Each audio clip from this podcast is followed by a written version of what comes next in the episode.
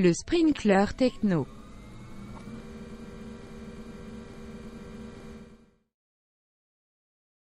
Fait qu'on repart-tu sur les de- le DevOps euh, Days? Oui, on peut, on peut y aller avec le DevOps Days. Ouais, ouais. J'aimerais ça t'entendre. Puis tu, tu y vas dans, dans, dans, dans le niveau de détail que tu veux, là, mais je pense que c'est- ça serait cool de donner l'envie aux gens d'organiser ça. Puis euh, peut-être leur donner une coupe de trucs là, si jamais tu as, des best practices ou je ne sais pas trop quoi euh, à partager là, pour faciliter un petit peu euh, l'organisation d'un événement comme ça. Moi, j'ai, eu la chance d'y participer. Je trouve ça euh, super bien organisé. Tu avais réussi à trouver du monde de calibre un peu partout sur la planète. Puis c'était vraiment, vraiment top qualité. Fait que si tu as des conseils à donner, garde-nous. OK. Ben, euh, peut-être faire juste, dans le fond, euh, une petite introduction à tout ça, de où on est parti euh, par rapport à ça. En fait, je me suis retrouvé. euh, on, faisait une transformation agile dans une des, instituts dans lesquels j'ai travaillé. Puis la transformation agile allait quand même plutôt bien. On était relativement, on commençait à avoir des bons standards, on était bien guéris, on était, je pense, dans la plupart des équipes, on n'avait pas parti de aucune équipe à 25 équipes pendant deux ans. Puis dans ces 25 équipes-là, je pense que c'était pas parfait partout, mais en général, ça allait quand même relativement bien. Euh, il y avait beaucoup de gens qui se faisaient certifier, etc. Fait que on part de là, puis là, ben, là, les, les problèmes recommencent à sortir, puis la nature des problèmes commence à différer. Puis on s'en rendait compte. C'était des problèmes différents. Puis plus qu'on regardait ça, là, on commençait à parler de topologie. On commençait à parler de la manière dont les équipes étaient alignées, la, fluidité. C'était des problèmes de DevOps qui étaient en train de sortir. Fait que ça, ben, tu sais, euh, si, on- parle justement de la fameuse journée du DevOps Day, euh, c'était peut-être cinq à six mois avant ça. Puis là, ben, tu sais, on, on m'a approché pour monter une communauté DevOps. Fait que, OK, parfait. Fait que là, ben, tu lances un appel à tous, puis tu commences à construire ça, puis ça te prend un sponsor, puis etc. Puis moi, j'ai eu la chance d'avoir un sponsor incroyable. Euh, puis euh, je ne sais pas à quel point je peux nommer son nom, fait que je, je vais, je je vais laisser faire. Mais, euh, mais, mais Guillaume, tu vas te reconnaître. Euh, c'est que c'est. c'est, puis Guillaume était, a été extraordinaire honnêtement, j'ai j'ai tellement appris de. Ça a été mon mentor à moi à travers, à travers tout- toute cette aventure-là. Puis on a monté l'équipe. Puis là, ben, on, a commencé à regarder un peu euh, qu'est-ce qu'on voudrait faire avec ça. Fait qu'au départ, tu fais un appel à tous, puis on cherche des conférenciers pour une journée DevOps. Puis là, tu te dis, OK, bon, on va y aller, on va y aller à l'interne, on va voir ce que ça va, faire. Puis tu sais, lui, il nous rencontre et il dit Non, il dit, on peut ouvrir ça, là, euh, on peut pousser plus loin, puis on peut inviter du monde, puis à l'externe, puis etc.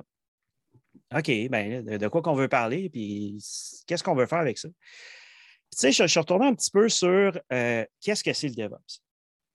Puis, euh, il y, a, il y a plusieurs définitions qui vont nous ramener toujours à c'est l'union des personnes, des processus et des technologies. Puis, euh, en gros, ça, ça fait son chemin dans plein de livres. Entre autres, le, entre autres, le DevOps Handbook, le, le Phoenix Project, le Unicorn Project. Et dans un livre aussi qui est Project to Product, que, que- j'ai eu la chance de lire de Mick Thurston. Puis, je me suis mis à écouter le podcast de Mick Thurston. Et un moment donné, j'ai tombé sur son fameux podcast avec Scott Prue. Et dans ce podcast-là, Mick interview Scott, puis Scott lui dit que il a défini le DevOps comme étant trois grands domaines. Tu as les pratiques techniques, tu as la gestion du travail, puis tu as les gens et la culture. Il va falloir que tu sois bon dans ces trois domaines-là pour arriver, dans le fond, à monter, à, être, à dire que tu es DevOps. Tu ne peux pas, mettons-les comme on veut dans notre tête, tu ne peux pas juste être bon dans deux des trois, il faut que tu sois bon dans les trois. L'affaire, c'est que qu'est-ce qui a fait la réputation du DevOps? C'est les pratiques techniques, c'est le CICD, l'architecture, la sécurité, tout ce qui était monitoring. Donc, ça, ça, a fait son. Tu sais, on- ils ont plein de conférences là-dessus. là. Puis, c'est super intéressant. C'est, c'est, Mais je pense qu'il y a vraiment. Les deux autres domaines, la gestion du travail puis la culture, sont vraiment des. Tu as beaucoup à aller chercher de ça. Il y a beaucoup de choses à apprendre. Puis ben, j'écoutais Scott parler de ça, puis là, je me disais, wow, OK, le, gars, il a vraiment analysé euh, l'Accelerate, le DevOps Handbook au complet. Il a, il a vraiment passé au travers de tout ça, puis c'est vraiment intéressant. Plus, là, maintenant, ça m'a frappé. J'ai fait comme, mais pourquoi je ne monte pas mon DevOps Day de là, j'en ai parlé avec, euh, avec le reste du comité d'organisation, puis euh, l'idée était, là, était intéressante. On va, on va voir qu'est-ce qu'on peut faire avec ça. Donc là, ça me donne trois domaines. Il faut que j'arrive à trouver, dans le fond, il va falloir qu'on introduise notre journée avec ça, avec le, de où on arrive, qu'est-ce qu'on veut faire avec ça. Après ça, c'est quoi la place de la transformation DevOps, justement, dans notre, dans notre compagnie, dans notre institut. Fait que comment on, peut amener ça? Fait que là, tu cherches des, gens de chez Gartner, tu cherches des différents analystes à gauche et à droite. Euh, tu te fais un petit panel de discussion sur le DevOps en tant que tel. Tu commences à introduire des, euh, concepts, des définitions de cette manière-là. Et tu sets un peu le, ton de ta conférence avec justement en introduisant ces trois domaines-là dans tes premières conférences. Puis là, ben, maintenant, on a frappé un, dans, justement dans cette conférence on a commencé à, dire OK, les, premières conférences, ça va être ça. On va séparer après ça la journée en trois tracks. Dans chacune des tracks, on va parler de ces trois grands domaines. Donc là, c'est après ça, tu prends ça domaine par domaine. C'est qui qui peut venir nous, euh, justement nous aider en termes de conférencier là-dedans?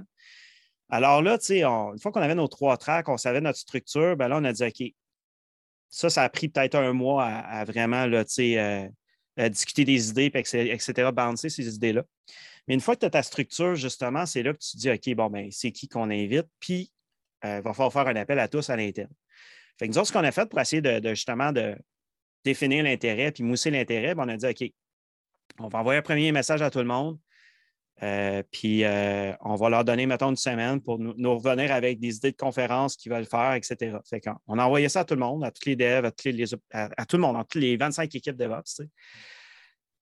Là, ça nous est revenu, on avait comme deux, trois propositions d'idées. J'ai fait comme OK, ça ne marchera pas, là, on, on veut plus que ça. Mais moi, je, je savais, là, dans la compagnie, forcément, il y avait des gens avec qui j'avais interagi, que je savais, il y avait des choses à dire, ces gens-là puis ils m'étaient pas revenus avec des sujets. Fait que là, ben, j'ai commencé à les poker, j'ai commencé à. tu as de quoi dire. Euh, des fois, tu chiasses ce sujet, tu as, l'occasion de, régler des choses. Là, Alors là, c'est le temps que tu viennes d'en parler. Fait qu'on on a monté, dans le fond, euh, là, les soumissions ont commencé à rentrer, etc. Fait que là, on a, eu, on a eu euh, toute la traque de pratiques techniques, c'est rempli avec des gens de l'Institut. Fait que, hey, c'est intéressant, c'est cool. Puis bizarrement et, heureusement, il n'y avait pas un sujet qui, traitait de la même affaire. on avait les principes solides, on avait la sécurité, on avait du pipeline CICD, euh, des, nouvelles façons de faire, on avait euh, comment faire les tests correctement, adéquatement, comment monter un microservice assez rapidement. Euh, donc, on, on, avait plein de choses de ce genre-là. Et là, il me restait encore toute la traque de work management, puis il me restait toute la traque de culture. Et là, ben, moi, j'avais déjà fait d'autres euh, conférences, euh, entre autres l'IQ7, euh, dans laquelle, Pascal, cette année, tu étais toi aussi. Et j'avais rencontré dans, à l'IQ7 2021, en fait, 2020.5. C'était une édition qui, était supposée être en présentiel, qui, s'était retrouvée à être virtuelle. Ben, j'avais rencontré Jenny Ouellette, entre autres. puis, tu sais, qui, de bon boss qui, est euh, génial et qui, a euh, un, savoir incroyable côté culture à partager, à présenter des idées fortes, des bien, bien structurées, etc. Donc, j'avais trouvé ça vraiment euh, très, très inspirant quand Assimi a parlé dans un panel de discussion, justement. Puis, on était quelques-uns de la même institut à être à cette conférence-là. Puis, dans ces gens-là, il y avait des gens qui étaient dans le comité d'organisation avec moi. Fait que son nom a popé tout de suite quand on, s'est mis à parler de culture. Et là, ben, on voulait entendre parler de sécurité psychologique. Et là, ben là, ben moi, c'est Dominica de Grandis. C'est pas compliqué. Sécurité psychologique, je l'ai entendu parler à travers, entre autres, à travers elle. Euh, bien sûr, il y a eu Kim, mais je veux dire, lui, dans ma tête, il était comme pas accessible. J'avais commencé à être en, relation avec les gens de Tasta parce que je m'étais vraiment pendant l'année, j'avais j'avais fait ma certification du Flow Framework. Et, cette certification-là, j'avais dû interagir avec des gens de, chez Tasta Et Tastop, c'est la compagnie de Mick Kirsten. Dominica de Grandis travaille là. Il y, en a plusieurs là, qui, étaient très, euh, euh, qui étaient très, très intéressants à approcher. Puis la, partie work management, ben, j'ai fait ma certification du DevOps euh, Foundation à travers le DevOps Institute pendant l'été. Et ça m'a amené à connaître Ellen Beal. Puis Ellen Beal m'a mis en, communication avec Gary Rue, qui a écrit Driving DevOps with Value Stream Management. Donc là, je me suis retrouvé au beau milieu de ça avec justement Guillaume qui était là pour nous mentorer à travers ça. Puis là, il me dit, il dit ah, peu, j'ai mes contacts, entre autres, euh, j'ai une certaine firme qu'on que, peut passer par elle, je vais voir qui je peux avoir. Et il me revient en me disant Ouais, euh, je pourrais avoir Gary Roop sur euh, justement notre, notre, notre, notre DevOps Day. Et, moi, de, faire comme, ben, voyons donc, Hélène Bill vient me demander de, réviser son, livre sur Amazon. C'est donc bien cool, je suis tellement content. C'est sûr, on fait une entrevue avec. Donc là, ça a déjà commencé à setter le ton. Et, là, ben, DevOps Day dit atelier, dit workshop. Alors, le workshop que j'avais eu avec Tastop, pourquoi ne pas faire découvrir des outils de value stream management à toute l'équipe, à, toute la compagnie? Alors, on y va, on les fait venir de l'EQ7, j'avais également euh, j'avais fait d'autres contacts qu'on a été capable de pouvoir euh, booker sur chacune des, des, tracks culturels. On avait également des, euh, des partenaires d'affaires pour la formation, pour des fois des coachs, un peu comme toi, Pascal. Fait que on, a dit, ah, ben, c'est clair, on va emmener ces gens-là avec nous autres. Et là, à un moment donné, ben, je me suis retrouvé à, à l'EQ7 2021, qui était deux, trois semaines avant notre événement, nous autres.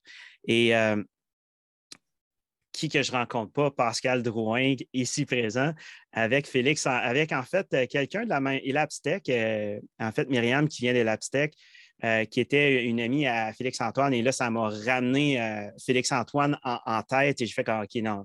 En plus, Pascal m'a dit, Félix le connaît. C'est clair, on boucle les deux, un petit panel de discussion, les trois ensemble, ça va être vraiment intéressant. Fait que on, s'est retrouvé à aller booker euh, différentes personnes dans la compagnie de cette manière-là. Et, euh, avec, entre autres, des fois, le fait de, sortir, d'aller comme conférencier dans des conférences, ça nous ouvre aussi à, à, d'autres conférenciers, à d'autres idéations. J'ai trouvé, euh, j'ai toujours aimé ça, cette partie-là, énormément. J'apprends plus à faire des conférences, en fait, que, que qu'à aller participer à une conférence, c'est-à-dire aller euh, comme, euh, comme euh, aller dans le public pour aller écouter la conférence. J'apprends plus souvent en essayant de maîtriser un sujet, en essayant de mettre, faire le slide deck, faire toutes ces choses-là, l'amener de manière, le vulgariser correctement, ben ça ça, a été ce qui m'a drivé pendant, je dirais, les dernières années. Puis euh, ça m'a amené à, connaître ces gens-là et à les amener après ça avec moi du côté DevOps. Je suis curieux d'un truc. Parce que tu avais, vraiment des grosses pointures. Tu avais Mick Kirsten qui était venu faire le keynote de fermeture, tout ça. Avais-tu un budget pour inviter ces gens-là ou c'était un échange de bons procédés? Comment ça a fonctionné? Puis comment tu as réussi à les, convaincre de venir? Parce que c'était pas un événement où il allait avoir énormément d'exposure, right? C'était juste pour une compagnie, c'était à l'interne. En fait, oui, on avait, on avait un certain budget, c'est sûr. Euh, il y a certains, certains conférenciers qui ont décidé de nous charger, d'autres ne l'ont pas fait. Euh, pour différentes raisons. Des fois, c'était des raisons d'approche en affaires. Euh, ça pouvait être des fois que, tu sais, il y avait peut-être espérance justement qu'éventuellement on de notre produit ou des choses comme ça. mais tu sais, je pense que peu importe, si, si tu t'en vas dans, une dans, dans, une avenue justement où est-ce que tu veux driver ton DevOps avec du value stream management, ça va te prendre des bons outils. Mm-hmm. Est-ce que ces outils-là ne sont, sont, pas gratuits non plus? Euh, donc, il va falloir, ça va, être, ça va être des frais pour une compagnie. Donc, que ce soit eux autres, sans nécessairement de faire de promesses, que ce soit eux autres ou pas, ils sont gagnants à venir, à venir faire connaître le mouvement. Ça fait un bon pitch de vente. On s'entend. Exactement. Quand un mec débarque, là, puis il te montre comment il analyse ça, un value stream, là, puis euh, qui te montre qu'il est capable de voir que c'est efficace ou pas avec ses flow metrics et compagnie, ça te fait réfléchir que TaskTop, ça se peut être pas pire comme outil à rentrer chez vous. Ben exactement. Puis euh, j'ai eu la chance d'en voir d'autres de ces outils-là. Puis euh, à toutes les fois, il y avait quelque chose qui, pour moi, venait me dire que je me posais des questions côté support, après-vente, etc. Est-ce que je vais, est-ce qu'on va me coacher à l'utiliser correctement, l'outil? Parce mm-hmm. qu'au bout de la ligne, l'évaluation management, c'est vraiment d'apprendre. C'est vraiment d'apprendre de, ton processus, de débloquer les bottlenecks, euh, ce genre de choses-là. Fait que, mais ça, on peut en parler plus en détail, mais, mais, mais mon, point là-dedans, c'est que peu importe l'outil que tu allais, étais pour mettre en place, le fait de faire coacher sur cet outil-là devient aussi important, sinon que l'outil lui-même, parce que tu veux l'utiliser de la bonne manière, avec la bonne mentalité, avec la bonne culture. Et, et ça, c'est des choses à mettre en place, des fois même avec la compagnie, justement, qui, va te vendre l'outil. Ben Donc, euh, ça devient vraiment important que tu choisisses pas juste l'outil, mais aussi euh, les coachs qui viennent avec. Beaucoup de talent à l'interne. Puis à un moment donné, il faut leverager ce talent-là. sérieusement. ça, ça, c'est.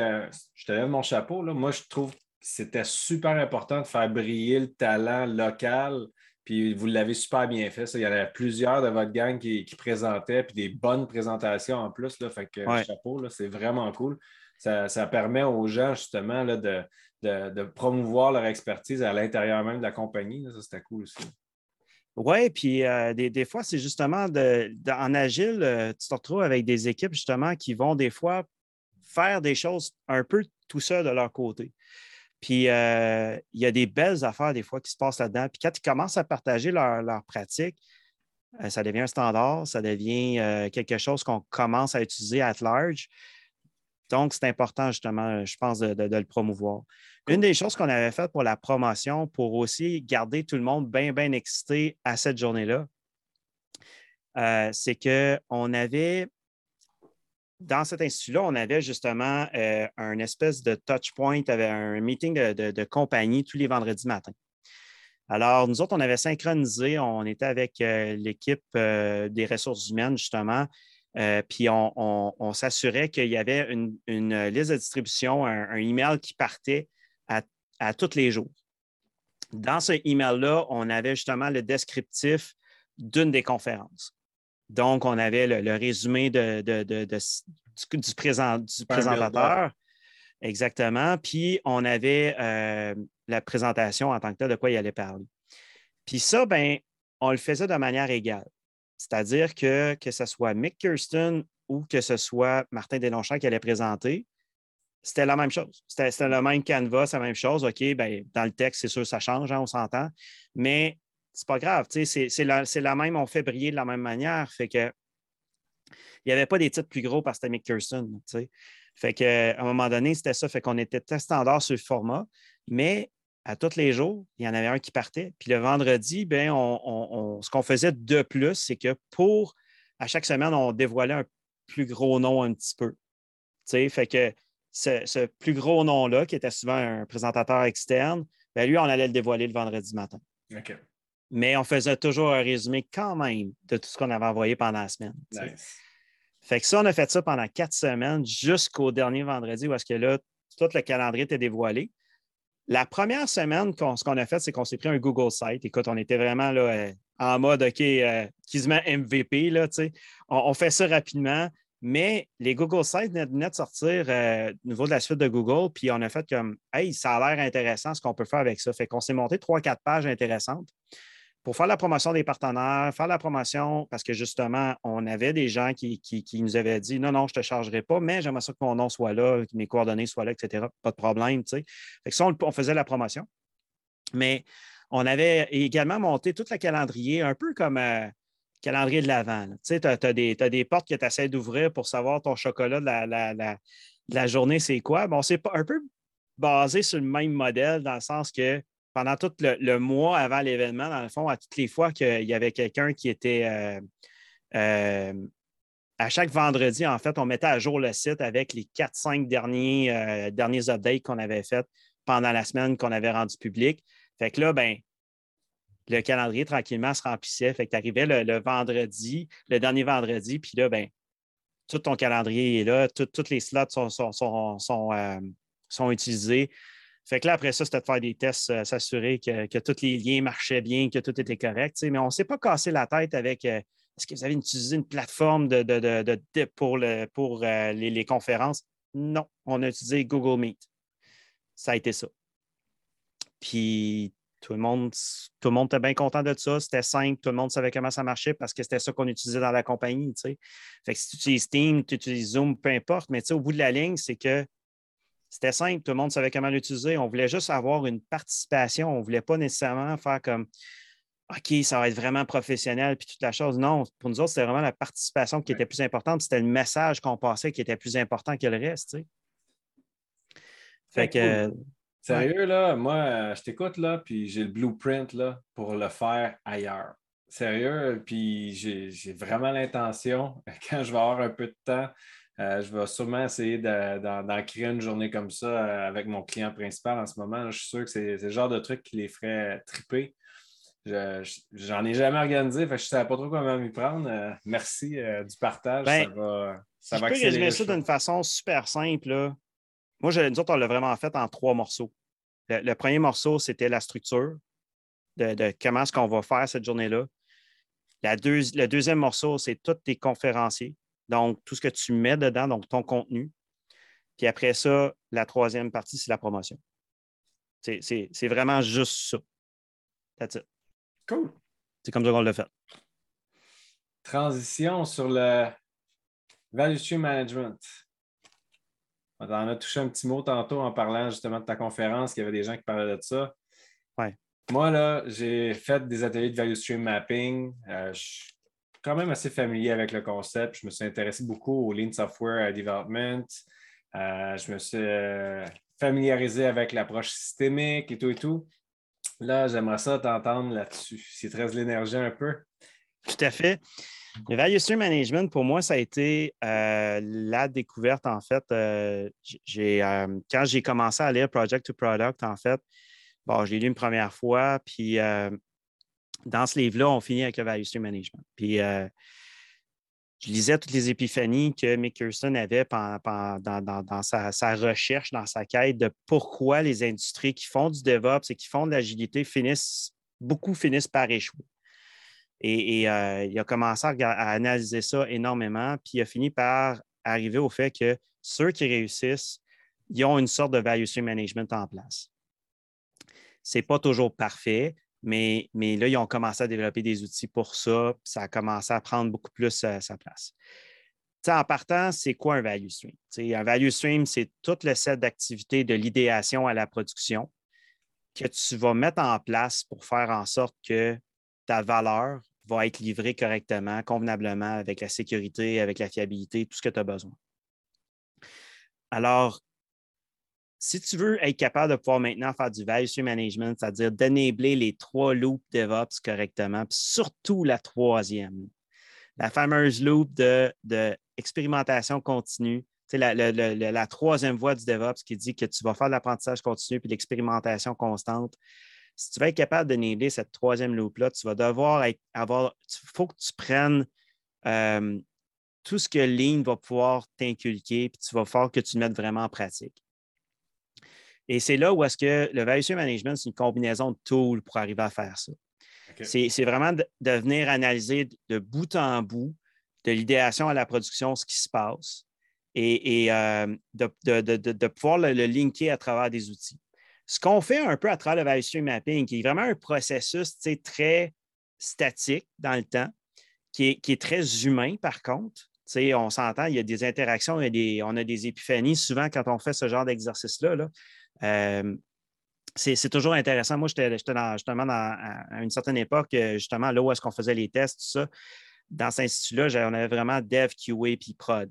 On avait vraiment les, trois départements là, qui, qui, étaient très, très euh, présents. Et de, prendre l'espèce de grand whiteboard puis de mettre toutes les activités de chacun des groupes puis de commencer à analyser combien de temps qu'on fait ci puis qu'on fait ça, puis puis de voir là où est-ce qu'on gaspille du temps, puis peut-être qu'il y a des affaires qu'on ne devrait pas faire comme ça, mais etc. De te monter un plan d'amélioration. Moi, ça, ça fait partie des épiphanies que j'ai fait comme OK, ouais, il y, a, une autre façon de travailler, il y a une façon qui, qui, va nous amener vers de quoi que on, va, on va être capable de livrer peut-être dans la même journée, on va être capable de livrer en quelques heures, peut-être en quelques minutes. OK, on va se rapprocher, on va être capable de pouvoir apprendre de ça. Ça, ça m'a vraiment drivé énormément. Et euh, ce que, ce que je n'avais pas réalisé aller jusqu'à temps que je, fasse, euh, que je fasse une conférence au DevOps Day Montréal en, 2019, puis que j'ai rencontré euh, Steve Pereira et que j'ai eu l'occasion de jaser énormément avec, c'était que c'était cool, on avait fait le value mapping, l'activité, avec tout le monde dans la même pièce, mais on ne l'avait pas refait depuis. On ne l'avait pas fait de manière récurrente. Et on ne l'avait pas refait pour recomprendre où étaient nos nouveaux bottlenecks. Parce que lorsque tu crées et tu fixes quelque chose dans un système, forcément, il y a une autre partie du système qui va, qui, qui va popper et qui, qui, va prendre ton temps. On ne l'avait pas refait. Fait que là, ben, finalement, on est encore bloqué à certains endroits. Puis euh, des fois, tu as l'impression que c'est quelque chose, mais le problème est complètement ailleurs. Euh, puis, des fois, euh, tu vas penser qu'à partir du moment que le code est rentre puis qu'il va se rendre en production, forcément, c'est là-dedans qu'il faut que tu optimises ces affaires, mais finalement, peut-être que le processus d'idéation en, avant de ça, est, complètement lourd et, doit être revu absolument. Donc, il y a énormément de facteurs à prendre en considération. Et c'est là où est-ce que justement le value stream management, je trouvais qu'il était euh, intéressant parce que là, on, commence à mapper les différents outils qu'on utilise, que ce soit Salesforce, que ce soit Jira, que ce soit nos pipelines CI/CD, euh, euh, nos, nos, outils de monitoring, notre Ops Genie, bien, tout ça va commencer à rentrer en ligne de compte et on va connecter tout ça ensemble, puis on va commencer à regarder qu'est-ce qui se passe, puis qu'est-ce qui se promène dans nos value streams puis on va les mapper à des flow items, puis on, va faire des analyses de flow là-dessus. Puis en fonction de ce qu'on va trouver, on va agir dans le sprint suivant. Fait que, on fait une espèce de combinaison entre l'agilité et euh, les analyses de flow, mais ça, donne un résultat vraiment et franchement intéressant. J'ai l'impression que c'est inspiré d'un paquet d'affaires. Puis tu, me, dis si je suis dans le champ, moi, je, je suis à l'aise avec mon côté newbie pour Value Stream Management, là, mais j'ai l'impression qu'on prend un peu de DevOps, on prend un peu de Lean Software Management, on prend un, un peu de théorie du flow, on prend un peu d'agilité. Ça a l'air de. Ça a l'air d'être un peu la colle entre toutes ces affaires-là, je me trompe. Ça l'est. Ça l'est. Effectivement, c'est exactement ça. Tu es, pile dedans. En fait, c'est que le Value Stream Management se base vraiment sur l'agilité et sur le Lean en partant. Et, c'est pour ça d'ailleurs que Gary Roop a intitulé son livre Driving DevOps with Value Stream Management. Parce que l'histoire, c'est, dans le fond, c'est que tu veux enabler les trois, les, three ways of DevOps, ben voici une façon de le faire. Euh, puis cette façon-là a, toujours été là, dans le fond, un peu comme euh, Agile a toujours été là, Lean a toujours été là, ça, fait longtemps qu'on en parle. Mais à, quand est-ce que ça a été euh, popularisé, adopté culturellement? Tu euh, Lean était là avant Agile. Hum. Ça fait longtemps qu'on fait du Lean. Ça fait depuis Toyota, depuis euh, euh, la Deuxième Guerre mondiale. on parle dans d'autres industries, mais oui, effectivement, c'est arrivé bien avant. Exactement. Puis Toyota a été en gros extrêmement populaire dans ce, dans ce monde-là. Et on s'est inspiré de beaucoup de choses aux autres. Alors là, on arrive à un point où est-ce que justement on veut appliquer le lean à à, l'ingénierie logicielle, comment qu'on le fait, puis euh, de, quelle manière qu'on va s'y prendre. Alors, notre travail, on s'entend, le travail qu'on fait en informatique est invisible. On ne le voit pas. Fait que la valeur qu'on livre est encore moins tangible. Pourtant, il y a des revenus autour de ça. Hein. On, a un product quality. Après ça, on, sait justement si euh, on, est conscient qu'on a des coûts là-dessus. Si on utilise le cloud et qu'on reçoit une facture à tous les mois, bien justement, il y a une analyse de coûts peut-être qui peut être faite aussi de, ce côté-là. Euh, fait de tout ça, moi, ce que j'ai vraiment trouvé le fun, c'est au niveau de, l'analyse qu'on va en faire. Parce que là, on commence à regarder le système vraiment comme le end-to-end, -end, le système total. Et on va vraiment s'attarder sur quatre grosses catégories de résultats d'affaires. On va arrêter de regarder les activités, on va regarder plus les résultats qu'on a. Dans les quatre catégories, tu vas analyser ta valeur. Donc, tout ce qui est euh, revenu, tout ce qui est peut-être euh, euh, la participation ou encore le nombre de souscriptions ou ce genre de choses-là. Tu vas aller chercher certains copies là-dedans. Tu vas aller analyser également ton product quality, ton taux d'escape, le, nombre de bugs que, tu trouves en QA. Tu, vas aller chercher quelques copies là-dedans qui te sont importants pour ton produit à toi. Après ça, tu vas aller regarder dans la troisième catégorie, on a l'analyse de coût. Donc, comment ça te coûte actuellement pour, pour euh, driver ton, ton, value stream? Euh, c'est ça, tu vas avoir les coûts de ton équipe, mais il y a peut-être d'autres coûts d'infrastructure qui sont reliés à ça. Donc, d'avoir les deux, ça peut devenir vraiment intéressant, puis de savoir justement, euh, ça reste du revenue protection, cette affaire-là.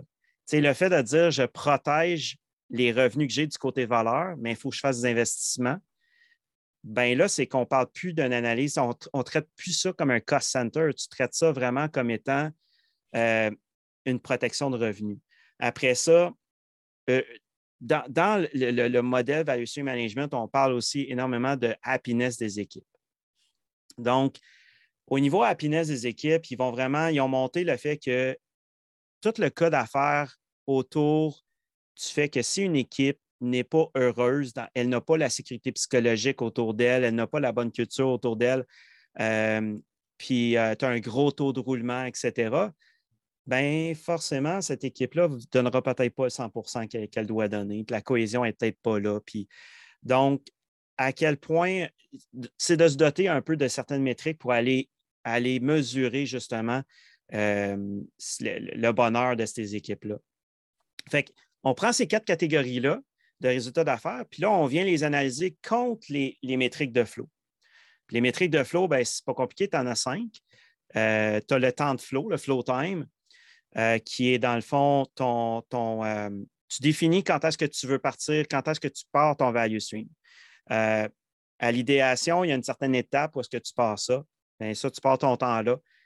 Quand est-ce qu'en production, c'est disponible pour le, le, client? Donc, tu arrêtes ton temps là. Puis ça, c'est ton flow time c'est très similaire au lead time, c'est très similaire. Euh, euh, il y, a plusieurs, en fait, il y a plusieurs euh, synonymes de ça dans mm-hmm. l'industrie actuellement. Là, c'est, pas. puis honnêtement, au bout de la ligne, qu'on parle d'un lead time, d'un market, un, time to value, un. Ouais, c'est ça. change. Exactement. Fait que, tu sais, c'est totalement. Tu sais, si je parle d'un bug, tu vas parler de MTTR ça revient tout à ça là, au bout de la ligne. Puis euh, tu avais Adrian Cockcroft, justement, qui est, euh, VP à, la stratégie cloud, justement, chez, euh, chez Amazon, qui disait justement que si tu as juste une métrique à checker, ça devrait être celle-là parce que les autres vont, vont, vont, vont, s'aligner après ça avec celle-là. C'est la plus importante. Il a même écrit un, blog post pour, pour les CEO à lire, là, justement, juste sur le flow time.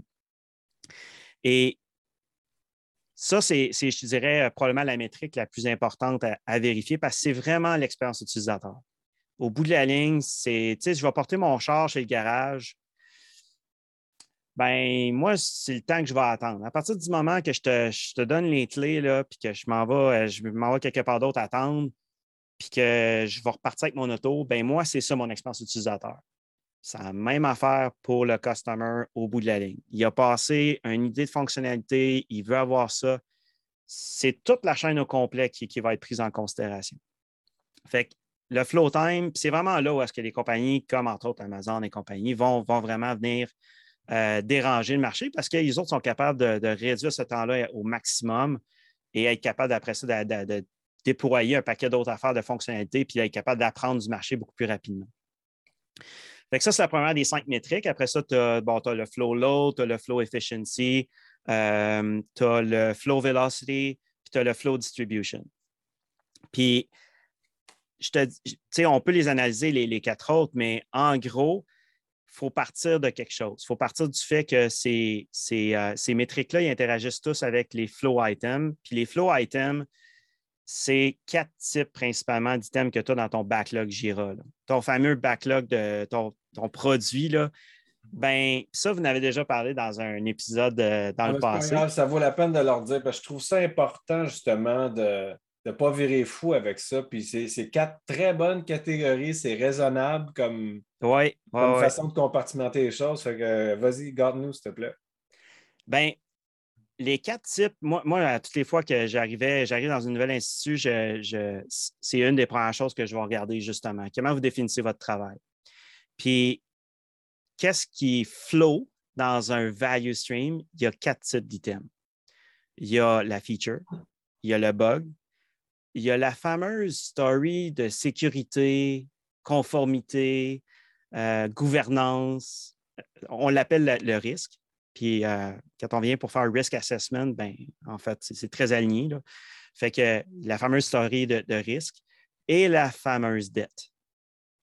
La dette technique qui est là, puis qui, vient d'une entité technique à l'intérieur de. Ce n'est pas la même entité que les autres qui va tirer sur ce type de story-là et elle va permettre justement d'énabler des choses dans la compagnie puis d'avoir des, revenus éventuellement de plus. on s'entend que construire un pipeline, c'est une dette. Et, euh, construire un pipeline, je m'excuse, mais ce n'est pas une fonctionnalité client. Ça tombe là-dedans. Puis, puis euh, le travail que tu vas faire là-dedans va te permettre de livrer extrêmement plus vite, éventuellement. Donc, euh, il y, a une valeur énorme à le faire. Donc, euh, cette Est-ce que tu classerais aussi tout ce qui est opérationnalisation comme une dette à ce moment-là? Ben, c'est une dette opérationnelle, oui, effectivement. Puis, tu sais, à partir du moment que tu développes un produit, puis ce produit-là, tu, veux l'amener vers la production le plus rapidement possible, euh, alors oui, ça fait partie de la dette. OK. Puis, tu as plusieurs sortes de dettes. Là. Puis, on ne parle pas juste de dettes techniques. Tu as des dettes d'infrastructure, tu as des dettes euh, techniques, tu as des dettes euh, de processus, tu as des dettes de formation, tu as des dettes de documentation.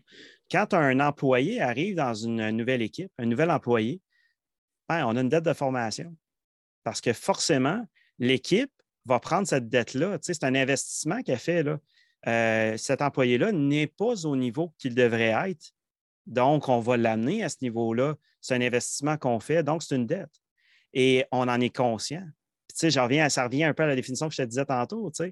Euh, et, cette dette-là, ben, si tu prends les dettes de documentation, ben, des fois, une dette de formation peut être plus facilement réglée si ta documentation elle est correctement écrite.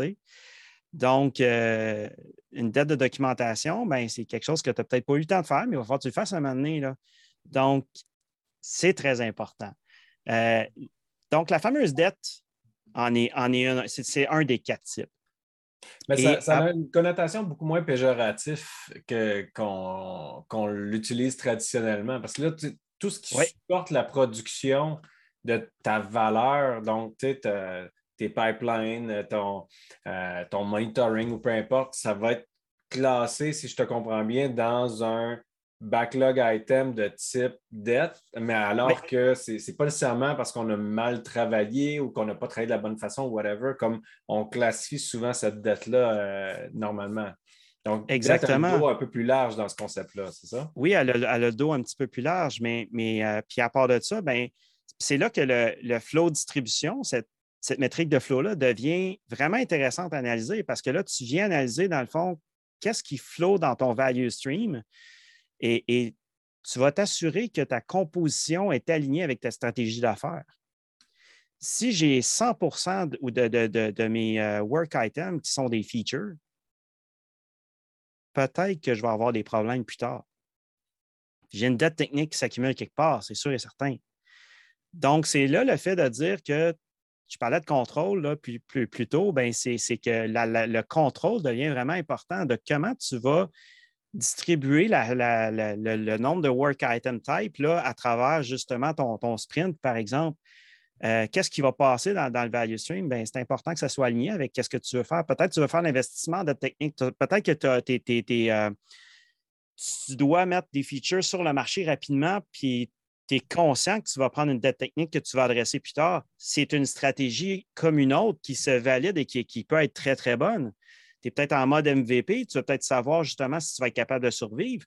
Donc, c'est aligné, tu sais, mais tu vas te donner justement cette visibilité-là, puis tu vas comprendre ta stratégie d'affaires, puis tu vas être capable de l'appliquer à, ce que tu fais réellement. Donc, le product owner devient vraiment important euh, dans cette dynamique-là. Et ça va être important après ça qu'on comprenne au niveau product management que lorsqu'on définit, un, épique ou une initiative quelconque sur quelque chose, ça va vraiment être une composition de ces quatre types d'items-là. Ce n'est pas parce que je, veux déployer telle grosse fonctionnalité, bien, cette grosse fonctionnalité-là va peut-être venir avec justement des systèmes de dette technique dès le départ parce que je veux mettre le monitoring en place, j'ai peut-être un pipeline spécial à faire. Parfait. Alors, on, va le définir, puis c'est normal. Puis je n'aurai pas besoin à ce moment-là de me faire une espèce d'épique juste de dette technique que je ne sais pas trop où est-ce qu'il va. Ben, j'aime ça, puis ça, c'est aligné avec une autre conversation qu'on avait eue euh, plus tôt dans le podcast, là, où est-ce qu'on disait, tu sais, créer de la dette technique, ce n'est pas nécessairement mal tant que c'est un choix que tu fais. là, dans ce cas-ci, un choix éclairé en plus. Là. On, on, fait le choix conscient de dire, bien, pour le moment, on sait que c'est peut-être pas notre notre façon idéale de régler ce problème-là, mais ça va nous amener à la prochaine étape. C'est correct pour le moment. C'est un choix qu'on fait. L'exemple type qu'on avait sorti à ce moment-là, c'est quand tu es une petite compagnie et tu es en mode survie, puis là, tu te dis, OK, euh, je vais créer un peu de dette technique, mais ça va me permettre d'aller chercher ma prochaine ronde de financement. Puis après ça, on, va rétablir les affaires. Je peux te dire que c'est une dette technique qui vaut la peine d'être contractée dans ce cas-là. Exactement. Mais c'est un choix volontaire qu'on fait au lieu de faire les choses au hasard. moi, c'est ça que j'aime de cette approche-là. On, va, on va décider de faire un choix éclairé. Oui, puis on s'entend aussi que quand tu, tu, euh, exposes ça à tes autres pairs euh, développeurs, bien, eux, euh, la dette technique est importante à faire là, puis ils veulent la faire là, là. Mais quand tu commences à jaser de la stratégie d'affaires, tu commences à leur expliquer de quelle manière qu'on va gérer la chose.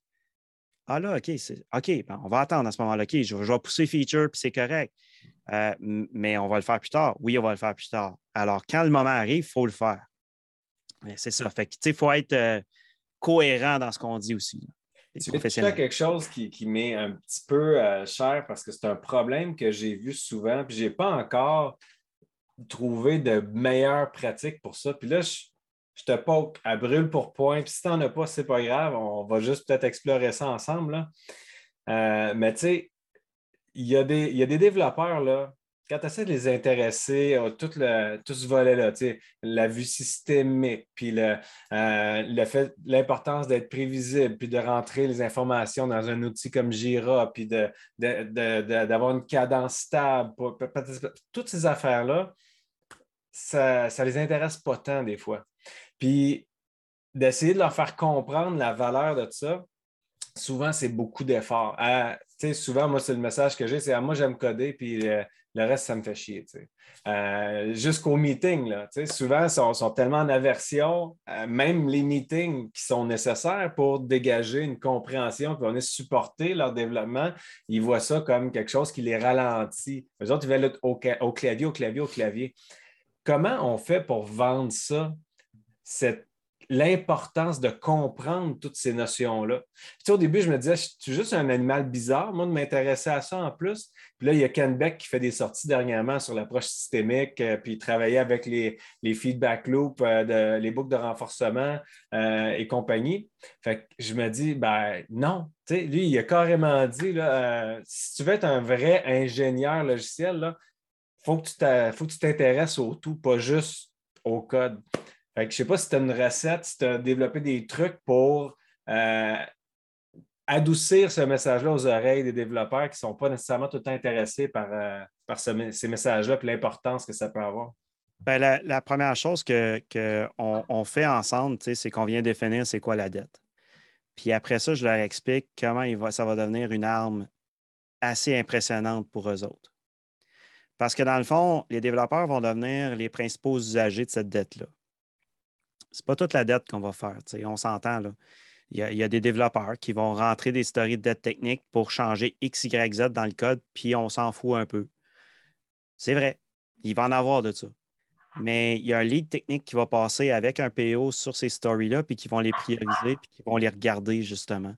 Fait que c'est de donner la chance à tout le monde, à quelque part, de dire Moi, je vois cette amélioration-là dans notre système. Puis des fois, tu vas prendre cette story-là et tu vas dire non, c'est un want, on ne la fait pas. Mais tu ne la supprimes pas parce que tu te dis, elle va peut-être revenir. Puis quand elle va revenir et elle va faire mal, ben, elle la remettre à must. Fait que, tu sais, c'est vraiment euh, cet aspect-là de dire, On donne la chance, on démocratise un petit peu le processus. Mais c'est un arme. C'est un, un, arme d'un développeur pour dire moi, je veux le faire. Puis je comprends, on, on leur fait comprendre qu'il y a une stratégie d'affaires derrière tout ça. Le temps que tu vas passer à faire du shadow backlog sur tes affaires, ben, garde, on ne peut pas le mettre sur ce qui est vraiment important. Mais ce développeur-là, là, si on veut avoir une attitude professionnelle et éthiquement responsable, ben, il doit comprendre cette stratégie-là. Fait que pour moi, ça vient un peu avec la maturité. Euh, ça vient avec le fait qu'ils vont faire des erreurs, ils vont apprendre de leurs erreurs, c'est sûr et certain. Mais je leur explique quand même ça, puis ces concepts-là, puis après ça, je pars de là, puis, puis je construis là-dessus. Oui, non, je, suis d'accord. le bout où euh, le bout où tu parles de, de dette technique, puis que ça correspond à, réduire de la complexité dans le code ou des choses comme ça, ça, il y a de l'écoute pour ça. Mais, euh, mm-hmm. tu sais, moi, la critique que j'entends le plus souvent, c'est ça. Tu sais, ah, euh, on perd du temps avec les outils, Jira, c'est chiant. puis là, tu as, le Scrum Master qui se bat avec eux autres, puis que là, pour pas que le, diagramme fasse à la fin du sprint là, pour dire on fait toutes nos tâches à la fin. Mm-hmm. Il y, a, des, raisons pourquoi on veut faire ça. Puis souvent, ce message-là, il ne passe, passe pas très bien. Puis je pense qu'on ne prend pas assez le temps de les sensibiliser à la valeur. Qu'est-ce que c'est comme valeur d'avoir une cadence stable, d'être prévisible pour faire du forecasting, pour avoir des opportunités qui ne nous tombent pas toutes dessus en même temps, qu'on soit capable de planifier un peu, de s'organiser et compagnie. Vas-y, JP. Moi, je vais être un peu grognon. Euh, moi, à moins que tu me dises c'est pas ça que tu disais. Là, là à ce moment-là, je vais me dégrogner. Mais moi, l'idée d'une tâche technique dans Jira ou quoi que ce soit, c'est quelque chose qui me répugne au plus haut point. Je trouve que la technicité et ces affaires-là, c'est dans un domaine, puis ce qu'on met comme quand on parle de story, ce n'est pas technique. Si c'est une technique, si c'est si une story, euh, c'est Alan Olub qui disait il y a trois raisons pourquoi tu peux être une story. La compagnie va faire faillite si on ne le fait pas. On va avoir moins de clients si on ne le fait pas, puis on va avoir plus de clients si on le fait. Fait les aspects techniques de ça, ça cadre rarement ces affaires-là. Je trouve que les affaires techniques, ça appartient aux techniciens. Si tu me demandes de faire banane, puis que moi, je me rends compte que ça fait sept fois que je fais banane parce qu'il faut que j'épluche avant, puis que je veux faire un éplucheur maintenant, je pense que ça devrait entièrement appartenir aux techniciens. Je ne pense pas que ça appartient au backlog Jira d'aucune manière. Il y a des raisons là-dedans qui sont, qui sont entièrement euh, euh, égoïste, c'est-à-dire euh, c'est moi qui connais le domaine, c'est moi qui connais les aspects techniques de ces affaires-là. Puis la deuxième affaire, c'est si, puis là, ça va paraître weird, là, mais c'est des affaires qui sont arrivées dans des vraies compagnies. Si moi, je vois qu'il y a un problème technique avec quelque chose, qu'il y a un, un risque de problème ou quoi que ce soit, à la fin, le email qui va être écrit va dire les programmeurs ont fait une erreur. Et si moi, je cause, si je pense que moi, je cause de la merde dans le code ou que je cause un risque dans le code, ça m'appartient entièrement de, réparer ça. Je pense que n'importe qui qui veut rentrer dans la discussion avec ça est mieux d'avoir un chandail de programmeur. OK. Il y a beaucoup d'éléments là, dans ce que Philippe. Il y, en a, il y en a plein. Là. à moins que tu me dises, à moins que tu me dises, j'ai rien compris de ce que tu voulais dire. Ça, ça se non, non. non, non, j'ai très bien compris, mais, mais c'est justement, on parlait de, on parlait de culture tantôt en termes de DevOps, que la culture est importante. Mm-hmm. Euh, pour la dernière partie de ce que tu as, parlé, c'est exactement ça qui va l'adresser. Si tu as une culture de peur à l'intérieur de, de ta compagnie, c'est sûr et certain qu'il va y avoir un blâme, il va y avoir quelque chose qui va être mis sur le dos d'un programmeur ou d'un opérateur ou peu importe, mais d'une personne en particulier ou d'un groupe de personnes.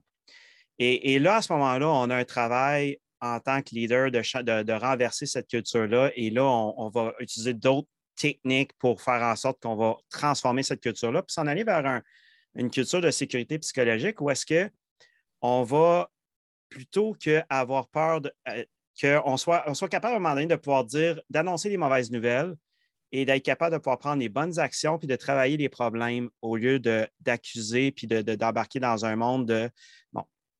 Alors, euh, ça, c'est pour la dernière partie, je dirais. C'est une partie culture qu'il faut vraiment adresser. Euh, la partie technique, où est-ce que la partie technique ne devrait pas aller dans le Jira? Moi, je suis euh, pour le fait que tout, tout devrait être visible, que peu importe la nature du travail en tant que tel, qu'il soit technique, qu'il soit d'affaires, au bout de la ligne, c'est un morceau de valeur qu'on livre et qui va peut-être débloquer soit un aspect de gouvernance ou de sécurité important qui peut venir euh, impacter la confiance des utilisateurs et la réputation de la compagnie, ou encore ça va être un morceau qui va nous permettre de régler des goulots d'étranglement au niveau de la livraison, au niveau des tests, au niveau d'améliorer le product quality. Euh, ça peut arriver, ça aussi. Donc, euh, ces morceaux-là sont des morceaux techniques qui doivent appartenir à un backlog. Parce que si on ne les voit pas, on va se retrouver avec des euh, features et des bugs. Je, dis tout de suite, ça peut être visible. Ça peut être visible sans que ça fasse partie du backlog. Ça peut être, tu me demandes de faire ça, moi, je vais t'écrire, je dois faire ça, moi, je dois faire ça, moi, je dois faire ça. Je n'ai pas de problème avec la rendre visible. Donc, tu vas avoir deux listes.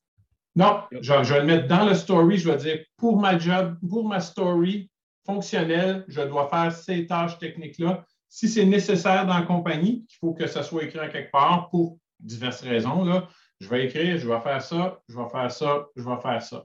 Mais je ne veux pas avoir une story qui rentre, qui dit, je ne veux pas avoir quelqu'un qui me dit ah non, non, euh, le PO, par exemple, qui n'est pas supposé être quelqu'un de technique, que moi, il faut que je fasse ça parce que présentement, là, on, a, un, un, embouteillage, là, ça, cause des problèmes.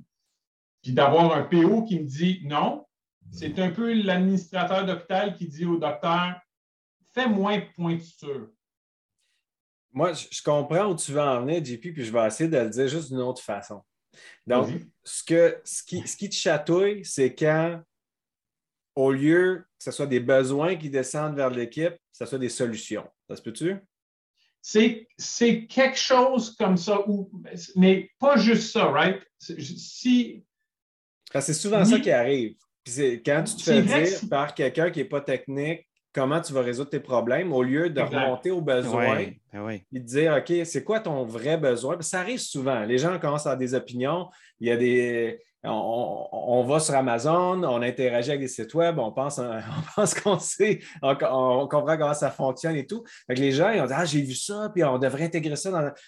OK, mais qu'est-ce que, qu'est-ce que tu veux? On revient tout le temps. ça, ça, fait partie du coaching, by the way, là, de, revenir puis d'aider les, gens, les PO, les stakeholders à revenir à leurs besoins initiaux au lieu de parler des solutions qu'ils veulent avoir. Puis quand c'est les besoins qui descendent jusqu'aux équipes, ça n'arrive pas ce que tu décris là. non, parce qu'il dit les besoins que. Si c'est les solutions qui descendent jusqu'à l'équipe, ça va arriver. Donc, euh, si c'est de ça que tu parles, moi, je suis d'accord avec toi à 100% Ça, ressemble à ça, juste pour euh, euh, compléter ce que Pascal dit, puis après on repartira, je vais vous laisser aller après. C'est un exemple classique, c'est tu as, des méthodes de paiement à faire, puis là, ça, ça s'est tout multiplié dans tes affaires, puis là, ton code est de la merde, puis là, ils arrivent, puis ils disent ah, mais maintenant, il faut supporter Square. Fait que là, j'attendais un peu, là. Moi, là, c'est le bordel présentement, c'est pas testable, c'est toutes sortes d'affaires. Faut que je fasse ça. Je veux pas avoir un story qui me dit faut que tu fasses ça. Je veux avoir une story qui me dit faut qu'on rajoute Square, puis moi, je vais écrire en bas faut que je refactor la façon qu'on gère les paiements. Mais ce qui va arriver avec ce modèle-là, c'est que tu vas avoir une story qui va amener de la valeur client parce qu'il va y avoir une méthode de paiement supplémentaire. Puis tu vas avoir un autre story qui va être de type dette qui va dire ben, pour intégrer ça comme du monde, il va falloir qu'on fasse. c'est toi qui vas la rentrer, cette story-là. C'est pas ouais, là, PO. Ou... Attends un peu, là, c'est là la notion de story. Mais là, c'est parce que moi, je viens d'XP, puis il y avait les stories, puis il y avait les stories techniques. OK. Mais c'est tellement important la nature. C'est pas tellement important la nature du backlog item dans ce cas-ci. Ce qu'on veut, c'est de la transparence au niveau de l'effort. Vraiment, c'est ça le but. Si c'est ça, j'ai rien à dire. Puis, tu sais, je vais donner un exemple parfait, puis je te repasse la parole, Martin, tout de suite après. Tu sais, quand on était dans un institut ensemble, où est-ce qu'on s'est rencontrés, là, on avait une situation à un où on avait un joueur qui euh, voyait plein de balles tomber partout, puis qui ramassait. Puis là, l'équipe, on avait décidé que tout ce qui était technique, on ne le, traquait pas. Donc, ça ne faisait pas partie de notre capacité. On n'avait pas, euh, pas de story points là-dessus ou rien. Fait que, tu sais, toute la gestion des environnements, mise à jour des environnements, toutes ces affaires-là, c'était en marge OK, du travail qu'on faisait. Qu'est-ce qui est arrivé? Ce gars-là, il s'est fait dire par le reste de l'équipe dans une rétro Hey, tu fous rien, tu livres jamais de, story, euh, de nouveaux features, quoi que ce soit. Mais c'est lui qui tenait à bout de bras toute la plateforme qui nous permettait de livrer de la qualité. Puis les autres, non seulement ils ne s'en rendaient pas compte, mais ils l'accusaient de ne pas participer à l'effort de groupe. Fait qu'éventuellement, ce qu'on a fait pour régler ça, c'est qu'on a élevé ça au, même niveau que justement les features qu'on développait pour montrer Hey, c'est de l'effort, ça aussi, ça nous demande du temps. Puis le temps qu'on met là, on ne le met pas à, livrer de la valeur d'affaires, mais ça supporte la livraison de la valeur d'affaires. Puis là, on a rendu justice à tout le monde dans l'équipe. Ouais, moi, mon problème, c'est on veut juste revenir à Square. L'exemple Square, là, c'est il faut que je rajoute un paiement, je vais refactorer. La prochaine, c'est. Puis moi, d'un point de vue technique, ma question, ma réponse, c'est je ne veux pas que tu me dises Ah oh non, tu refactoreras plus tard.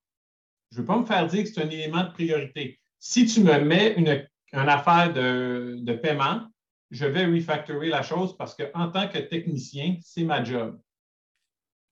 Bien, moi, j'ai plusieurs bémols dans tout ça. puis honnêtement, ça dépend un petit peu aussi de toute la culture de l'équipe puis euh, de, où est-ce qu'on est rendu là-dedans. Mais tu sais, au bout de la ligne, tu veux avoir probablement une épique qui, euh, qui, va probablement justement capturer cette composition-là de dette, feature, euh, product quality que tu dois amener vers la production. Puis c'est vraiment cette, cette épique-là qui va représenter au, bout ton, ton, plus gros morceau de valeur. Tu sais. Puis que, que, tu rentres ton refactor, que tu fasses un refactoring incrémental à l'intérieur de ta story de feature, j'ai pas de problème avec ça. Euh, par contre, si tu as un morceau que tu dois faire en premier, qu'on est capable de, dire, OK, tu pars là, tu arrêtes là, le morceau, c'est qu'on rend plus testable cette partie-là. On va améliorer la qualité forcément en faisant ça. Ça peut devenir une, dette technique intéressante à justement rendre visible par elle-même et de, faire la dépendance vers l'autre. Je n'ai pas de problème avec ça, mais c'est le technicien qui décide. C'est pas, et pas voilà, une décision de mais c'est exactement ça, Jean-Philippe, le, point de dire que la dette ne vient pas d'un client, donc ne, viendra pas du product management, va venir d'une entité technique et, va justement être validée par une entité technique. Donc, c'est pour ça que quand on arrive et qu'on dit je vais prioriser la dette technique, va pas faire ça avec un product manager. Tu dois le faire avec quelqu'un de technique dans ton équipe faut que tu détermines ensemble. Tu sais, des fois, il va y avoir des dettes qui ne sont pas nécessairement reliées à, des fonctionnalités en particulier. Tu vas avoir des dettes qui vont être plus sur le pipeline, tu vas avoir des dettes qui vont être plus en termes d'infrastructure, tu vas avoir plus ce, genre de dettes-là, puis tu vas peut-être décider que celle-là va s'asseoir un petit peu, on va attendre au prochain sprint, puis tu vas en avoir d'autres, tu vas dire non, non, ça, il faut que ça rentre au prochain sprint parce qu'on va en avoir besoin après ça pour telle, telle, telle affaire, ça va générer telle, telle, telle affaire, ça va débloquer telle, telle autre chose. Donc, c'est là où est-ce que tu as besoin d'avoir un tech lead avec toi ou un architecte ou quelqu'un qui connaît vraiment bien le code, justement, que ça fait peut-être plus que trois mois qu'il est dans la compagnie, qui va pouvoir aider justement le PO à dire Ouais, ça, ça, ça fait plus de sens quand on le priorise par rapport à, une autre story de technique. Fait que. Mais tu as dit PO, là? Oui. Bien, le PO, parce que le PO est ultimement, selon l'agile, encore une fois, c'est le PO qui va prioriser le backlog. Fait que. Mais c'est ça mon point. Mon, point, c'est que les stories techniques n'ont pas d'affaires dans le backlog. C'est ça, ben, mon point. si, tout seul. si j'étais tout seul, je dirais oui, mais j'ai une couple d'autres personnes qui disent dans ton backlog, c'est des fonctionnalités. Est-ce que tu aides ta compagnie? Est-ce que tu vas tuer ta compagnie? Moi, personnellement, je suis pas mal plus sur euh, le fait que tu veux être capable d'analyser toute ta capacité, tout ton sprint backlog correctement en une seule place. Tu veux rendre visible tous les, les, morceaux de travail que ton équipe doit faire pour faire en sorte que ton produit va voir le jour en production d'une manière convenable. Donc, pour moi, c'est cette partie-là qui va me driver pas mal plus. Puis à ce moment-là, je vais mettre une valeur vraiment intéressante sur la dette technique, qui va me permettre de débloquer des, des, goulots d'étranglement, des, qui va me permettre de débloquer des impediments, qui va me débloquer d'autres valeurs que je vais être capable de faire. Des fois, en faisant un refactoring, tu es capable d'avoir trois quatre story features qui se débloquent automatiques, qui sont beaucoup plus rapides à faire que, que, d'essayer d'avoir fait ce refactoring incrémental-là, feature par feature. Des fois, moi, moi, le refactoring incrémental, où est-ce qu'à l'intérieur de chacune des features, tu, tu, fais un petit peu de refactoring, puis j'adore ça. Mais il y, a, des situations, puis des fois, dans le cas de Legacy, on en rencontre. Tu as des situations, tu dois faire une espèce de, refactoring un peu plus important pour arriver à enabler certaines fonctionnalités par la suite que tu veux faire, puis sans faire exploser justement l'horloge. Je pense que tu viens de toucher un détail hyper important, parce que moi, c'est là où je voulais m'en aller euh, tout de suite après, là, c'est ça va dépendre, encore une fois. Est-ce que la taille du refactoring est substantielle ou pas? Si c'est quelque chose que tu peux faire à l'intérieur d'un story, puis que ça ne vient pas changer de façon drastique l'envergure de l'effort que tu as besoin de déployer, fais pas, fais pas une autre tâche euh, ou un autre story pour ça. Tout à fait d'accord avec toi, JP. Par contre, si c'est comme mm-hmm. euh, euh, Martin vient de le décrire, ben, ça peut être intéressant de l'isoler. Puis je t'explique pourquoi. Avec le flow distribution qu'on parlait tantôt, tu vas voir quel genre d'éléments sont priorisés, des risques, des, des dettes, des bugs, les, dettes, bon, les, quatre autres aussi, je ne me, rappelle pas par cœur, comment c'est un peu tard. Mais bref, ça, ça va être priorisé, ça va te montrer la répartition de sur quoi tu travailles. Le feedback, c'est tout le temps une question de feedback loop. On veut apprendre, on veut, on veut s'améliorer, tout ça. En prenant ces gros refactors-là, puis en les isolant dans un élément de dette, tu vas voir que tu passes du temps pas à développer nécessairement ta feature, mais à payer une dette pour être capable d'être plus efficace à travailler sur cette feature-là. Puis ça, ça va donner de la visibilité sur ce fait-là, de l'avoir isolé comme ça. Puis après ça, le feedback loop va te faire faire de l'introspection, puis il va te dire Hey, peut-être qu'on n'est pas assez tête sur nos normes de qualité, nos standards, euh, nos revues de code ou peu importe. Puis ça va te permettre d'activer des, des action items pour aller améliorer ces zones-là, puis éviter ce genre de situation-là pour le futur. Tu comprends? Ben, je comprends ce que tu veux dire, mais je pense que je suis encore euh, plus agressif que ça, je pense, moi. je, pense vraiment, que tu peux avoir un backlog de choses qu'on se dit qu'il faut absolument faire, que le PO ne voit jamais. Il t'est fait passer ces systèmes-là, mais, mais quand tu disais tantôt team lead, ces gens-là, pour bien entendu s'assurer que ce n'est pas le fantasme de je vais créer un nouveau framework Corba, euh, que tu jases ensemble puis que tu dises Ah oui, non, ça, ça, serait un bon moment pour faire ça, c'est à peu près là que je l'arrêterais, moi.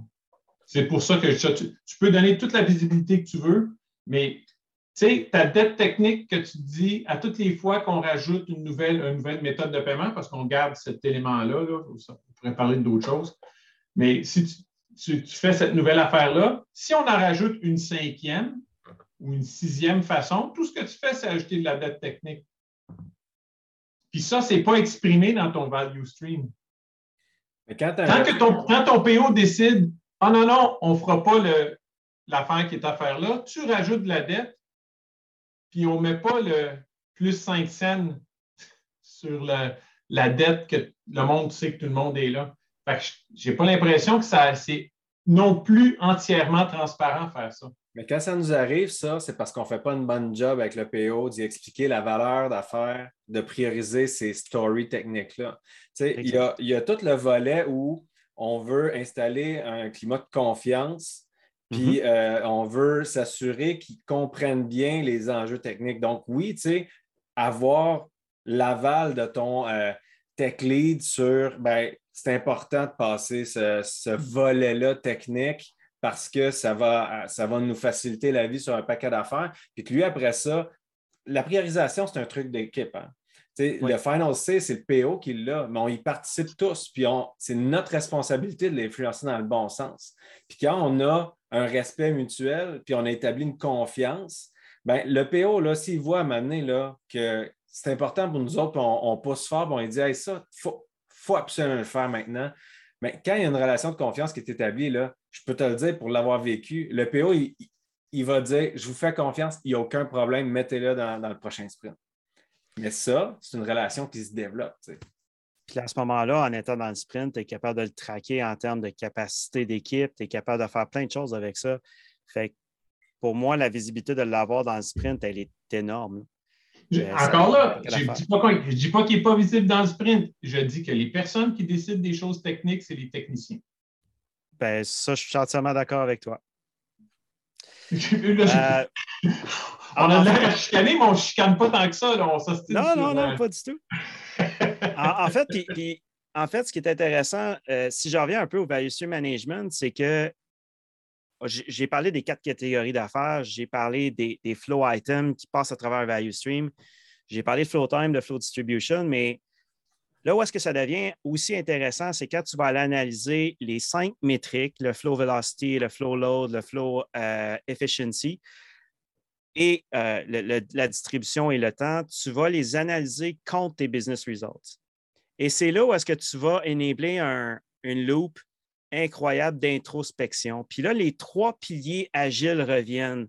Le, fait de dire transparence, adapte, euh, inspect et adapt, excusez. Oui, c'est ça. Ben, ces trois piliers-là viennent vraiment prendre tout son sens. Puis on, parle à ce moment du cycle de Deming, l'espèce de plan, do, act, euh, etc. Donc, plan, do, check, act. Bon, ben, on, on, va enabler cette affaire-là, mais à un niveau vraiment systémique. Donc, euh, le, ça devient un, aspect productivité vraiment et franchement intéressant. Donc là, on est capable d'enabler un paquet trucs. Si on rentre là-dedans des KPI de Product Operation, où est-ce que justement on va être capable d'aller enabler euh, euh, comment est-ce que notre produit fait sur le marché, puis on va être capable de ramener ça dans nos, dans nos métriques produits, dans nos résultats d'affaires. On va être capable de pouvoir aller chercher énormément de trucs. On va être capable de libérer des, nouvelles, euh, des nouvelles fonctionnalités. On va être capable de dire, OK, non, là, le problème, c'est côté qualité, il faut aller, faut aller l'adresser. On va aligner la stratégie d'affaires et le, flow distribution en fonction de ce qu'on va voir justement sur la production. Fait qu'il y a une espèce d'aspect systémique extrêmement puissant à ça. Et, de là, le fait de dire, OK, euh, driving DevOps with value stream management. Ben, toute la, corrélation entre les, métriques de développement et les métriques d'affaires, puis de voir comment un influence l'autre, c'est ça aussi qui, devient super intéressant. Plus je t'écoute parler de euh, Value Stream Management, plus je reconnais ce que j'ai lu dans Project to Product. Euh, je m'en voudrais qu'on finisse notre discussion sans parler du euh, Value Stream Network parce que moi, je suis en train de travailler sur ça un petit peu. On veut passer de, euh, projet à produit. Qu'est-ce qu'un produit? Les gens n'arrivent pas à s'entendre. Puis, bon, j'ai ma définition, j'ai ma façon d'en parler qui se raffine tranquillement, pas vite. Puis, j'aimerais ça avoir un peu ton, ton aval là-dessus euh, avant peut-être de partager puis de, comparer un peu comment moi je, me suis fait une tête là-dessus?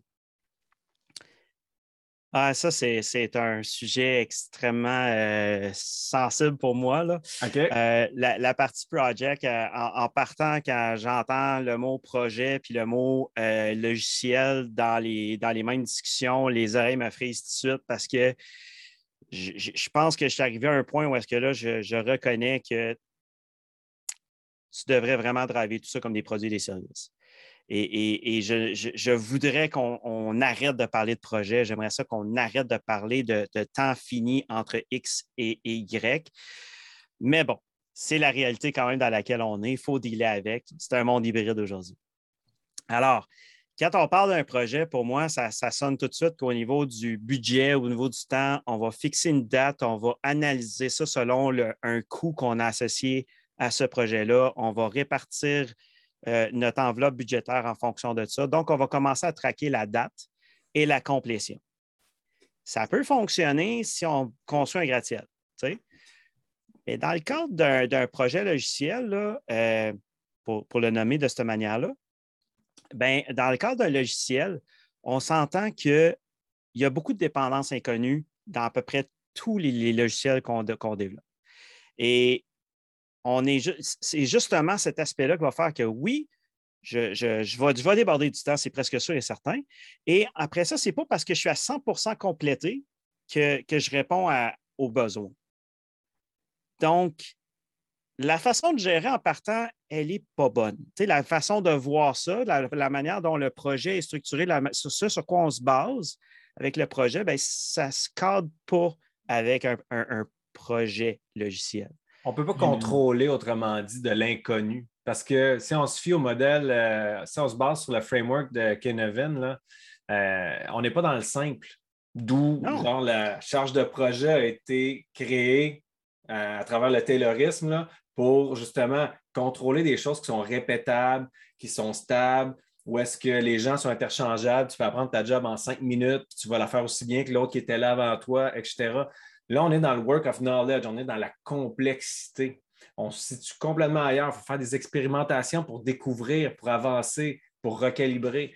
on ne peut pas contrôler l'inconnu. Oui, non, tu as, tout à fait raison. Puis, euh, ben, c'est ça. Tu sais, moi, euh, quand on parlait du plan de projet, puis des Gantt charts et compagnie, ben, ça a été développé à côté. Tu sais, Gantt, a, il a développé ça à côté de Taylor. Là. ça remonte à ce temps-là. 100 euh, ans plus tard, on est encore à parler de ça, on est encore en, train d'essayer d'utiliser ça dans le domaine logiciel, puis ça ne marche pas. Puis l'autre aspect, c'est qu'il y a eu des études de marché qui ont sorti et qui ont, montré que un produit logiciel, c'est vraiment que c'est. Dans, notre monde, la, taxonomie à prendre une décision, elle est du, du niveau complexe à chaotique. Donc, ma, moi, quand je venais pour prendre une décision dans le domaine logiciel, ce n'est pas simple. En gros, c'est ça que ça dit, cette étude de marché-là. Ce n'est pas simple. Puis ça ne sera même pas difficile. Ça, va être de l'ordre de complexe à chaotique. Alors, comment je peux faire justement pour prendre des décisions dès le départ, puis de baser tout le reste de ma chaîne là-dessus? Je ne sais pas comment on peut arriver à faire ça, honnêtement, sans, sans, sans s'y tromper. Il faut avoir une méchante bonne intuition en partant. Ben, Il faut être vraiment guidé par. Juste pour être clair, ce n'est pas tout notre job qui se trouve dans ce cadran-là, mais il y en a une maudite bonne partie. C'est ça, il y a des choses qui sont simples. On a des meilleures pratiques pour certains trucs en TI. Euh, on a des choses qui sont compliquées où on a des bonnes pratiques ça, va, on, peut, on peut suivre un peu, mais souvent, on se situe dans le complexe ou dans le chaotique, comme tu dis. Puis là, les, pratiques sont émergentes ou inexistantes. Puis il faut expérimenter pour découvrir. Il faut que ça émerge, grosso modo. Puis on, ça, ça ne se contrôle pas. Ça se fait à petits pas. C'est pour ça qu'on parle. On insiste tellement en DevOps, en agilité, peu importe. On, on insiste sur les petits loads, avancer, faire des petites livraisons régulièrement pour apprendre, puis mettre des feedbacks. Tout ça s'attache avec, euh, avec cette pensée-là. Exactement. Donc, si tu prends le modèle produit, ben là, tu es vraiment basé sur le fait que tu vas investir dans une unité d'affaires qui va évoluer à travers le temps puis qui va vraiment venir euh, répondre à des besoins utilisateurs. On n'est pas du tout basé sur le temps et, euh, le budget. Des besoins qui évoluent et qui changent dans le temps et qu'on comprend mal parce qu'on euh, a eu une discussion, on pense qu'on a compris, là, ben, on, rapporte ça à quelqu'un, qui rapporte ça à quelqu'un, qui le fait implémenter par une autre personne. Là, le message se dilue, se, transforme au fil du temps. Puis après ça, ben, on revient vers le client, on n'est pas tout à fait là. Si ce feedback-là prend un an ou deux, ouch! Ça fait mal. C'est hallucinant comment quand on fait du. Tu sais, ça, vient tout de l'idée de. Il y a des développeurs qui vont être capables de faire un script dans un temps raisonnablement prévisible, right? Si tu dis, fais-moi un script qui fait bla, va faire une heure, puis là, on dirait qu'automatiquement, dans la tête des gens, il dit, ben 1000 scripts, ça va te prendre 1000 fois ça. Là, tu te rends compte, ben non, ils travaillent tous dans la même base de données, ces scripts-là, ils vont tous interférer les uns avec les autres. C'est certain que ça ne marchera pas comme on... Il y a comme une, une espèce de linéarité qui s'installe dans la tête de certaines personnes qui se disent, ben si tu es capable de faire ça en une heure, tu sais que tu es capable de faire en deux, tu sais que tu es capable de faire en quatre après ça, tu montes ça jusqu'à 1024, puis là, tu te rends compte, non, à un moment donné, ça, le bordel pogne. La, complexité est exponentielle, c'est ça le problème. On tend vers l'infini. Plus il y a de facteurs, c'est ça, ça qui arrive quand on est dans la complexité, c'est qu'il y a tellement de facteurs, c'est tellement compliqué. On n'arrive pas à embrasser tout le problème d'un seul regard, puis de, faire du sens de tout ça en même temps. C'est presque impossible. Donc, c'est pour ça que ça doit être fait sous mode d'expérimentation. On a un système très complexe, puis on n'est pas capable de s'expliquer toutes les relations. Mais là, on, on poke un peu, puis on voit comment ça bouge, comment ça réagit. Puis après ça, on poke d'une autre façon. Puis là, on avance un peu là-dedans, puis on apprend au fil. je ne sais pas si on utilise le même terme, mais le problème, c'est le problème, mais le besoin qu'on essaie de régler avec le problème change en même temps. Mhm. En plus. C'est là que c'est. Moi, n'importe qui te demande combien de temps ça va te prendre un projet qui est plus que 1000 lignes, tu fais comme. Cela dit, en construction, avec, tu demandes à n'importe qui en construction, il va tout le temps te répondre deux semaines, il pourrait te répondre six mois rendu là. Oui, tout à fait, mais, mais, les recettes sont un peu mieux ancrées. Oui, oui, oui. mais je suis d'accord. J'ai fait faire ma salle de bain ici, là, ma salle de bain ici. Oui, oui. Il y avait deux semaines, ça a pris quatre semaines. C'est 100% ben, d'erreur, ça. C'est ça que oh. j'allais dire. C'est une science qui a évolué à travers les âges depuis beaucoup plus longtemps que la nôtre, malgré qu'il y ait des best practices, qu'il y ait des standards, des, Regarde, le pont Champlain, c'en est un bon exemple. Il y en a plein des constructions là, qui, sont traditionnelles, mais qui amènent leur lot d'imprévisibilité aussi. Fait que, imagine, nous, comment notre, notre, science, on va l'appeler comme ça, euh, est jeune, puis qu'on on est on est en train de construire tout ça. Mon dernier, dernier commentaire là-dessus, c'est avant, quand quelqu'un construisait quelque chose, il arrivait avec tout son staff, puis il faisait tout. Il arrivait avec une équipe de 50 personnes, il le faisait. Il n'y avait pas d'interaction, c'était lui qui allait chercher les morceaux, puis il le faisait. Moi, ma, salle de bain, il y a un gars qui faisait le plancher, un gars qui faisait la plomberie, un gars qui faisait le. Puis ça, c'est le gars du plancher, il dit Je ne peux pas venir avant que le gars ait fini l'électricité. Ah, OK, mais là, si le gars il manque l'électricité, il est en retard un peu, mais là, tout déboule. Tu sais. Et c'est ça qu'on vit, nous autres, 100% du temps. Je veux dire, il y a tout le temps un gars qui fait la plomberie, il y a tout le temps un gars qui fait Bon, tu sais, si on parle de, pivoter à cette heure là-dedans, dans un modèle projet, c'est l'enfer. Dans un modèle produit, c'est juste une itération de plus, mais dans une direction différente, puis on va peut-être aller expérimenter quelque chose. Fait que toute vie peut devenir une, expérimentation. Et là, on est aligné avec les valeurs du DevOps, justement, de dire, avec la troisième voie, de dire c'est de l'expérimentation continue, c'est de l'apprentissage continu. Donc, pour moi, le, fait de, de, parler de produits et ou services logiciels, ça, ça, ça évoque énormément plus, ça, ça évoque une mentalité DevOps derrière, ça évoque euh, on, va arriver à quelque chose que l'utilisateur va pouvoir apprécier, va pouvoir utiliser. Pas mal plus que partir en mode projet. Euh, ceci dit, comme on disait tantôt, ça reste un, monde hybride. Je, le sais, il y a certaines affaires, tu vas, partir un petit projet en the side, tu vas. Oui, je comprends ça. Ça va arriver, il va en avoir. OK, c'est correct. Mais je parle vraiment, là, quand je parle d'un produit, je parle le truc qui va rouler en production, que tu vas avoir des revenus avec, puis que tu vas avoir des utilisateurs. C'est de ça que je parle. Une plateforme DevOps qui fait du déploiement puis qui fait certaines affaires pour les développeurs, c'est un produit, c'est un, service interne, mais ça reste un service. Mm-hmm. Ça reste un value stream qui est associé à, toute cette affaire-là. Un ou des value streams. Et c'est là le fait que de dire que tu parlais de Value Stream Network tantôt. Makerson a eu cette épiphanie-là, donné de dire, sais, le modèle qu'on voit là, de la, chaîne automobile, là, il est peut-être un peu simpliste. Euh, la réalité, elle n'est pas là. Et c'est totalement vrai. on, peut, on peut imaginer un value de manière abstraite, de manière très, très haut niveau, comme étant juste une ligne. Mais quand tu commences à, à regarder un peu ce qui se passe, tu vas te rendre compte qu'il y a un paquet d'artefacts, un paquet d'outils qui sont utilisés pour arriver à faire, à faire bouger ce value stream-là. Et c'est là où est-ce que le value stream, c'est le sel d'activité et tu vas te retrouver au bout de la ligne à dire ah, finalement, j'ai besoin d'un réseau de value stream parce que j'ai besoin de telle composante qui est dépendante de telle autre composante. Puis là, quand tu arrives dans une architecture distribuée, c'est encore pire. Tu as besoin de tout pour faire en sorte que, que, ça fonctionne et que l'utilisateur soit bien servi. Je travaille avec un institut, puis on essaye justement de faire du sens de tout ça. Puis il y, a, il y a tout ce concept-là. Puis je, l'avais vécu ailleurs avant, euh, parce que bon, ça, ça c'est pas, pas d'hier qu'on essaie de passer de projet à produit, puis que c'est un peu la mode. Là. Ça fait déjà quoi, 4-5 ans que le livre est sorti. Euh, puis c'est ça, on a bien de la misère à trouver c'est quoi un produit, puis à nommer les produits. Puis je vais te donner un exemple.